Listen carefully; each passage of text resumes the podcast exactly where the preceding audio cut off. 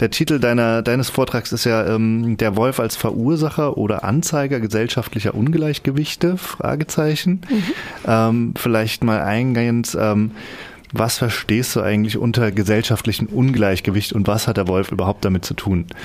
Ja, genau. Also im Moment ähm, können wir ja irgendwie überall in der Presse mitkriegen, dass der Wolf die Menschheit eigentlich spaltet. Also vor allen Dingen in Europa auch, also in dem dicht besiedelten Europa. Die einen sagen, nein, der muss sofort ab, wieder abgeschossen werden. Der ist jetzt gerade gekommen, aber der ist viel zu gefährlich, vor allen Dingen auch für unsere Kinder. Das wird sehr, sehr emotional geführt, dieses Gespräch.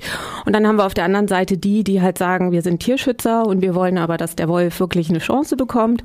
Und ähm, das ist ja schon mal ein Ungleichgewicht, auf das wir da auch stoßen. Das heißt, ich sage eigentlich, erstmal geht es nicht so sehr auch nur um den Wolf, sondern es geht darum, dass im Moment politische Probleme da sind, Ungleichgewichte herrschen und da weist der Wolf darauf hin. Das heißt, er ist eigentlich nicht derjenige, der das Ganze äh, in Ungleichgewicht bringt, wie es halt meistens auch diskutiert wird, sondern er ist eigentlich erstmal nur der Anzeiger dafür, dass irgendwas im Argen liegt. Und da würde ich sagen, halt die Agrarwirtschaft Landwirtschaft hat ein Problem. Und natürlich ist es ganz klar, dass die Kleinbauern und Bäuerinnen ähm, sagen, ja, ich habe halt einfach Angst um meine Existenz, weil sie haben auch mit ihrer Existenz zu kämpfen. Also von daher ist es nicht so, dass ich nur sage, äh, klar, wir müssen den Wolf schützen, da bin ich auch auf dieser Seite natürlich. Aber ähm, ich kann auch verstehen, dass da Probleme auftauchen und dass man diese Menschen ernst nehmen muss. Und von daher, das hat erstmal wahnsinnig wenig mit dem Wolf zu tun tun. Er ist der, der das Ganze nach oben und ja, in die Diskussion im Grunde bringt. Und das ist wichtig, dass wir diese Diskussion führen. Ähm, in dem ganzen Thema tauchen ja auch rechte Parteien insbesondere stark auf, gerade in ostdeutschen Regionen und jetzt hier im Schwarzwald ist es ja auch in der Diskussion, so dass die AfD mal auftaucht.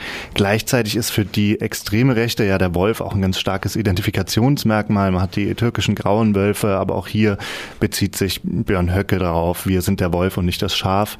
Ähm, ja, geht, die, geht diese Diskussion eigentlich äh, besonders auf die äh, extreme Rechte oder die rechten Parteien zurück oder ist das auch was, was jetzt sowieso geführt würde? Nein, ich würde sagen, also ich bin erstmal ähm, sogar eher Kulturanthropologin. Das heißt, ich habe mir angeguckt, woher kommen eigentlich diese ganzen Dämonisierungen und das ist beim Wolf einfach sehr stark. Also das ist ein Tier, das immer schon Ambivalenzen geweckt hat. Ähm, und da ist natürlich irgendwie diese, ja, auch alte Mythologie aus dem Germanischen, dass der Wolf im Grunde für Wachhall steht und halt für das Kämpferische, also von daher auch gerne benutzt wird, schon immer von der Rechten. Und auf der anderen Seite halt aber genau diese Problematiken, die wir im Moment haben, dass die Grenzen halt nicht mehr, und sie sind Grenzübergängerinnen, dass die Grenzen nicht mehr dicht sind in Europa, also genau diese Problematiken, die sie recht auch auf ihre Fahnen schreibt, da genau in diese Konflikte äh, stößt er natürlich auch rein. Und das ist aber das Interessante am Wolf, dass er halt immer genau diese Ambivalenzen ähm, stark macht. Und da würde ich halt als Kulturanthropologin sagen, genau deswegen, weil der Wolf auf der anderen Seite nämlich eigentlich ein Tier ist, mit dem wir in eine Symbiose gegangen sind. Also symbiogenetisch ist der Wolf und der Mensch eigentlich nicht voneinander zu trennen. Ähm, das heißt, am Anfang von der Kulturgeschichte ist es nicht so, dass die Wölfe domestiziert wurden, sondern dass es auch eine äh, eigene Domestikation des Wolfes gab, also eine Annäherung an den Menschen und sie aller Wahrscheinlichkeit nach genau gemeinsam sich erstmal überhaupt getraut haben, in die verschiedensten Gebiete zu expandieren. Und ähm, von daher ist der Wolf eigentlich auch etwas, was dem Menschen ganz, ganz nah ist, auch vom Sozialsystem, von der Art, wie sie miteinander kommunizieren, ihre Jungen aufziehen und so weiter. Also von daher, äh, glaube ich, ist diese Emotionalität genau daher. Mhm. Und gerade wenn aber dieses Thema der Wolf jetzt so aufgeladen ist und so eine so eine emotionale, ähm, naja, ich will nicht sagen Belastung, aber ähm, Konnotation immer hat, lässt sich denn da überhaupt einen Weg finden, eine sachliche Debatte zu führen oder wie kann man das dann einbeziehen, dass man da auf einen äh, sinnvollen Punkt kommt, wenn jetzt gerade die Landwirtschaft eben sich mehr beklagt und mhm. mehr Wölfe wieder da sind? Ich denke, das ist das Interessante im Moment. Also eine Zeit lang war es immer so die Strategie zu sagen, ähm, der Wolf ist eigentlich, wenn es darum geht, sachkundig darüber zu reden, eine ähm, Frage der Biologinnen, der Wildbiologen, der Ethologinnen. Und ähm, die müssen im Grunde die Wahrheit über den Wolf sagen. Und dagegen steht der Mythos vom Wolf, also das Rotkäppchen-Syndrom, wie wir es auch nennen.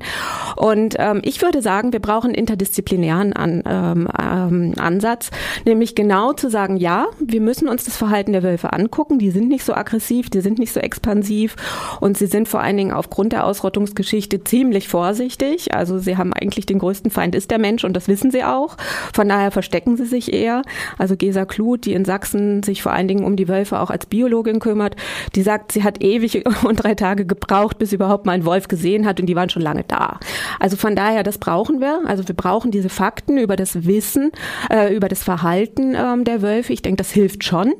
Ähm, aber wir brauchen halt auch genau die, die sagen, wir gucken uns an, ähm, was da eigentlich für alte Kulturgeschichten dahinter stecken, dass diese Emotionen so stark sind. Und wir brauchen auch welche, die im Moment empirische Forschung machen, was da eigentlich alles für politische Debatten aufeinanderknallen und was das eher mit uns Menschen zu tun hat als mit den Tieren und dass wir sie da einfach auch mal ein bisschen rauslassen sollten aus diesen Debatten, ja. Ähm, und auf der anderen Seite brauchen wir definitiv ähm, Pädagoginnen, die das Wissen weitertragen, die einfach ähm, ja die, die Tiere einem auch näher bringen und damit auch viele, viele Ängste einfach mal ähm, ein bisschen kleiner äh, dampfen können. Okay, das sagt Marion Mangelsdorf. Die hält, äh, du hältst morgen nochmal einen Vortrag. 17 Uhr im Herderbau. Wer da mehr zuhören will, da sind auch noch zwei weitere Vorträge zum Wolf aus sozialwissenschaftlicher Perspektive ist es, glaube ich, bei allen dreien auf eine Weise. Ähm, auf jeden Fall sind da noch Stefan Erhardt und Dr. Hans-Peter Hansen. Äh, ich glaube, es geht mal mehr, mal weniger sozialwissenschaftlich zu. Danke.